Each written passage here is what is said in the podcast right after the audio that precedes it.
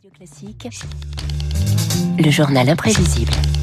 Et comme chaque vendredi, le journal imprévisible d'Augustin Lefebvre. Bonjour Augustin. Bonjour David, bonjour à tous. Le GIGN fête ses 50 ans aujourd'hui, un demi-siècle au cœur de l'action pour ce qu'on appelle le groupe d'intervention de la gendarmerie nationale. Et oui, ce 1er mars 1974, le groupe devient opérationnel.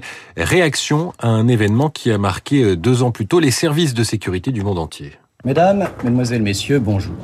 À Munich, dans le village olympique, les otages israéliens détenus par cinq commandos palestiniens attendent toujours d'être fixés sur leur sort. Les La prise Palestiniens d'otage de Munich, les- 11 Israéliens seront assassinés. Pour pouvoir réagir rapidement si un acte terroriste se produit en France, le commandant Christian Proutot met en place une petite équipe commando qu'il entraîne et qu'il forme ici connaissance de l'armement. En ce qui concerne la dénomination de l'arbre, le calibre et la capacité du magasin. Herstal GP35, 9 mm, contenance de magasin 14. 14 coups exact. Alors, la Sterling, ce qui était à Djibouti, là, vous a rappelé. Particularité de cette arme, qui peut me la donner, la particularité? Elle peut tirer effectivement coup par coup et par rafale. Alors Djibouti, c'est une référence au premier coup d'éclat du groupe en février 76. Les auteurs de ce coup de force réclament l'indépendance totale de Djibouti et la libération immédiate de tous les détenus politiques. Et ils le font en menaçant la vie d'enfants de militaires français enlevés ce matin à 9h heure de Paris à bord d'un car de ramassage scolaire. Intervention pour libérer ces enfants. Deux fillettes sont tuées par les ravisseurs, les autres sont libérées. Donc, l'opération euh, inspirera un film en 2019, plutôt mal accueilli par la critique. Il est parfois assez éloigné de la réalité. Euh, Mais il montre l'une des techniques mises au point par le groupe, le tir simultané. Alors c'est quoi votre truc hein? Un tir simultané. Un. Prêt. Cinq fusils synchronisés. Deux. Prêt. Une seule détonation. Trois. Prêt. Quand tout le monde tombe en même temps. Quatre. Prêt. Il n'y a plus personne pour riposter. Cinq. Prêt. Alors, deux autres opérations du GIGN inspireront des films, on va y revenir, mais les gendarmes d'élite apparaissent eux-mêmes dans un long métrage alors que leur groupe vient de naître.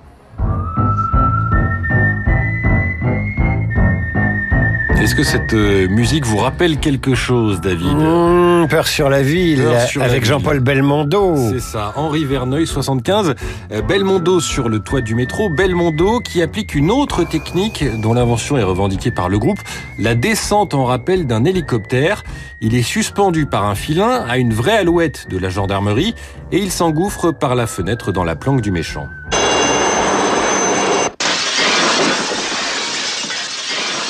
Mais c'est en 94 que le GIGN marque particulièrement l'actualité et qu'il se fait connaître au, plus grand nombre des Français. Marseille-Marignane, en bout de piste, au nord de l'aéroport. Ici, vers 3h15 cette nuit, s'est immobilisé l'Airbus d'Air France venu d'Alger, isolé, à l'abri des regards trop indiscrets. Quatre membres du groupe islamique armé, le GIA, ont détourné le vol Air France 89-69. L'assaut des gendarmes est filmé, diffusé sur LCI. Et une fois les otages libérés, le commandant Denis Favier raconte l'enfer. C'est effectivement l'enfer puisque les quatre euh, commandos euh, terroristes étaient retranchés dans le cockpit et donc euh, sitôt avions-nous franchi la porte que nous avons été pris, euh, nous étions huit dans ce groupe sous, sous un tir nourri d'ar- d'armes automatiques. L'émotion est telle que les membres du GN sont, du GIGN sont conviés ensuite à l'Élysée et ils sont remerciés par le président Mitterrand. J'éprouve comme un sentiment particulier d'émotion et de reconnaissance à l'égard d'un groupe qui se trouve presque toujours au cœur de l'action et qui, à cause de cela, se trouve parfois contesté, discuté. Alors que la preuve est faite que les méthodes et l'esprit qui l'animent sont au plus haut niveau de la nation.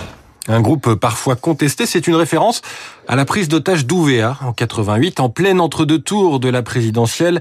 Les indépendantistes calédoniens capturent une trentaine de gendarmes. 19 preneurs d'otages sont tués dans l'assaut du GIGN.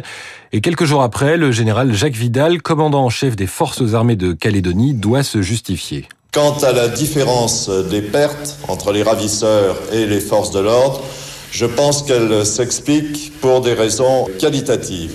Du côté des ravisseurs, des gens très déterminés, mais ayant nécessairement une expérience militaire limitée, et de l'autre, des professionnels très aguerris. Autre explication plus expéditive, celle-là du ministre de l'Intérieur, Charles Pasqua.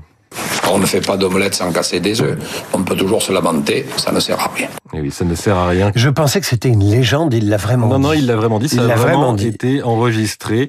Euh, casser des œufs, entre guillemets, c'est la mission de ces hommes d'élite. Dernière opération d'ampleur en janvier 2015.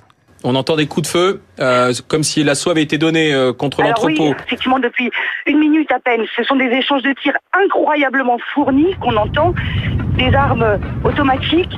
Ça, ça vient, à mon avis, plutôt des, des forces de l'ordre. Intervention à l'imprimerie de Damartin-Anguel. Les frères Kouachi sont abattus deux jours après l'attentat de Charlie Hebdo.